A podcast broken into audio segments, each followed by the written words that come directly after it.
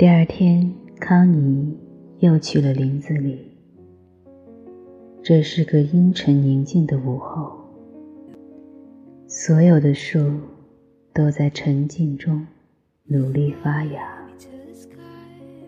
今天，他几乎能够感同身受，觉得自己就像那些高大的树木，体内元气充足的体液在向上。向上涌，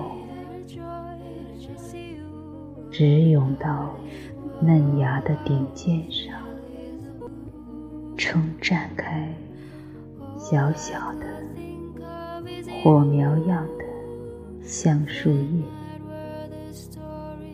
那叶子呈现出如雪的古铜色来，这就如同。一股潮汐喷涌而上，直冲天空。他来到那片小空地，可他不在。康妮坐下，他等待着。他只是等待，时间过得梦一样缓慢，可他没有出现。他并没太期待他能来，因为他从来下午不来这里。他必须回家用茶点了，可要走。却要下一番决心，强迫自己才行。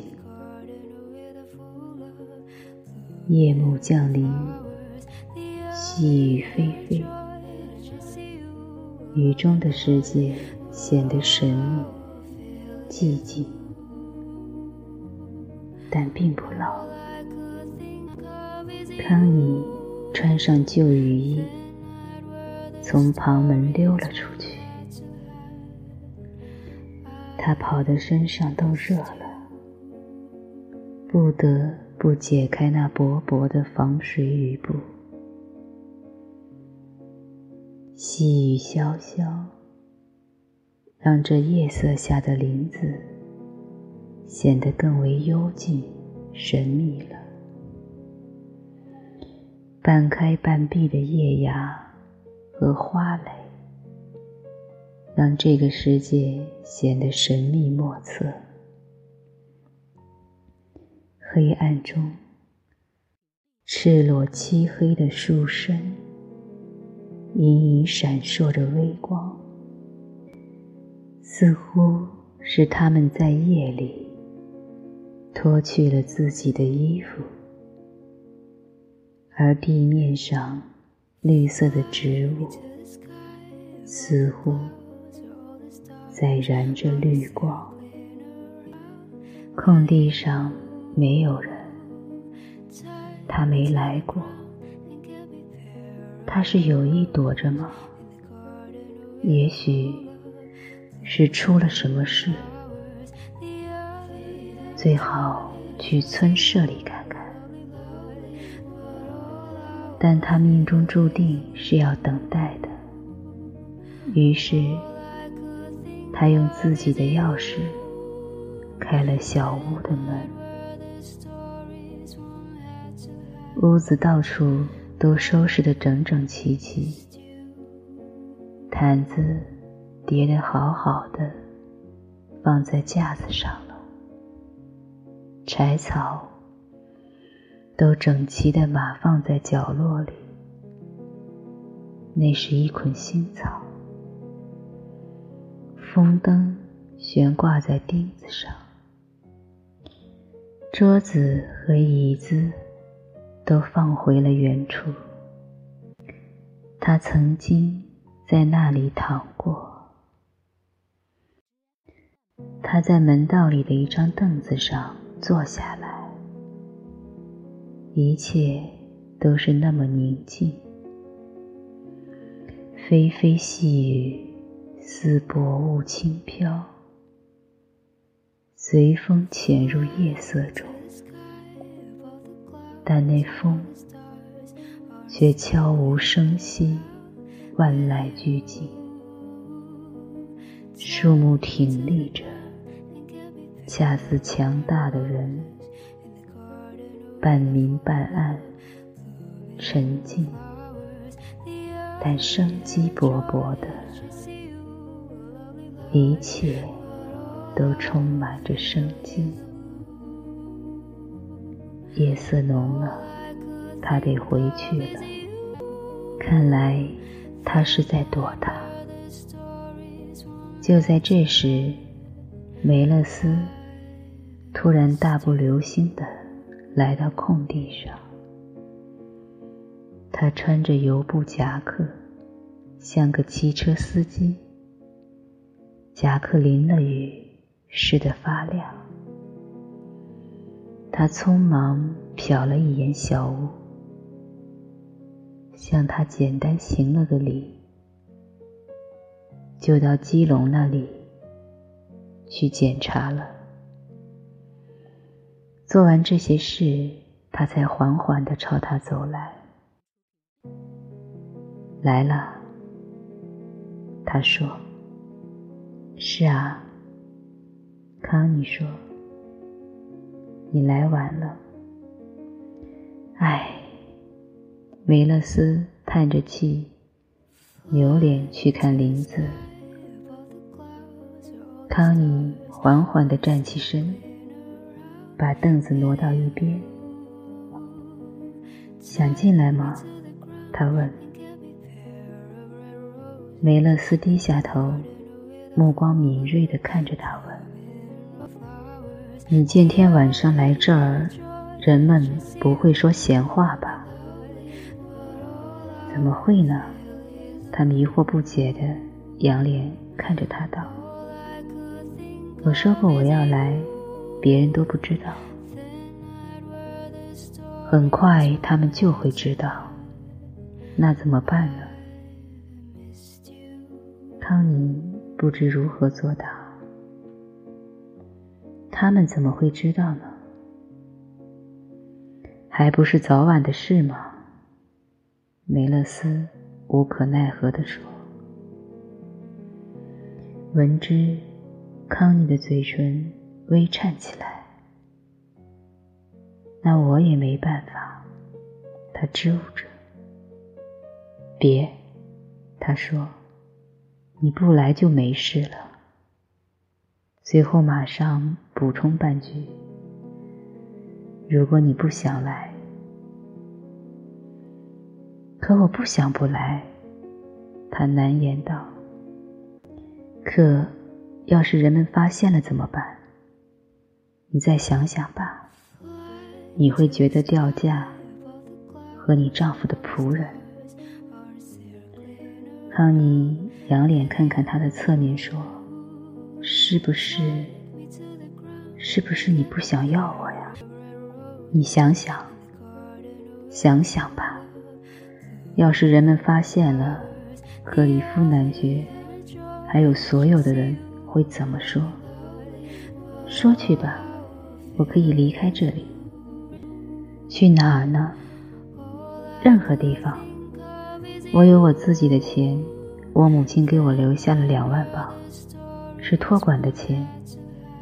克利夫不能动这笔钱，所以我想走就能走。也许你不想走呢，那又怎么样？出什么事我也不在乎。哦，你是这么想的呀？可你会在乎的，你得在乎。每个人都这样，你要记住自己的身份：一个贵妇人和一个猎场看守厮混。这跟我是个绅士可不一样。没错，你得在乎，你得好好想想。没那个必要，我干嘛要在意自己的贵妇人身份？我恨这个称谓还恨不过来了。每次人们这样称呼我时，我都感到他们是在嘲笑我。他们就是在嘲笑我，真的。甚至你这么称呼我时，也是在取笑我。我，他第一次直视着他，盯着他的眼睛。我没取笑你。他凝视康妮的眼睛时，康妮发现他自己的眼睛暗淡下来了，暗淡无光，瞳孔都放大了。你不怕冒险吗？梅勒斯声音沙哑地问。你应该当心，否则就太晚了。他的话音里既有警告，又有哀告，很不一般。我没什么可失去的，康妮烦躁地说。如果你知道我失去的是什么，你就会明白，我乐意失去那东西。不过，你是不是为自己担心啊？唉。梅勒斯支吾道：“是的，我是担心，我担心，我怕死。什么事？”康妮问。“所有的事，所有的人，他们那些人。”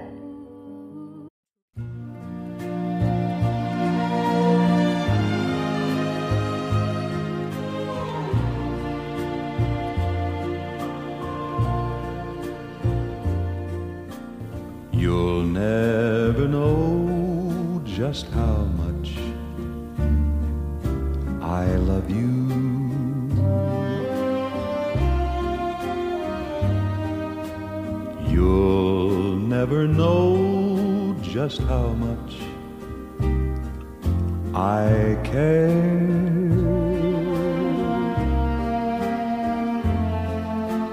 And if I tried, I still couldn't hide my love for you. You ought to know, for heaven I told you so. A million or more times you went away and my heart went with you.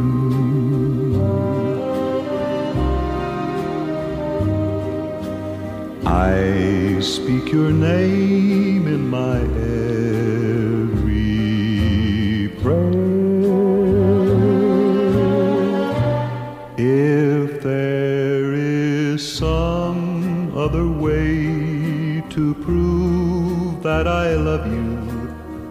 I swear I don't know how.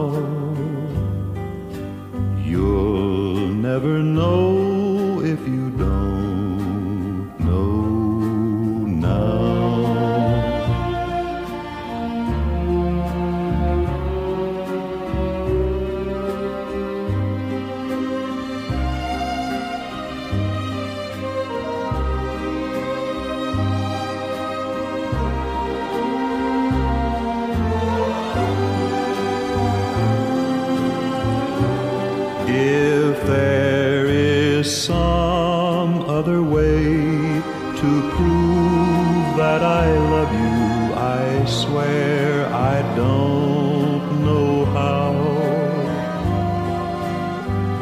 You'll never know.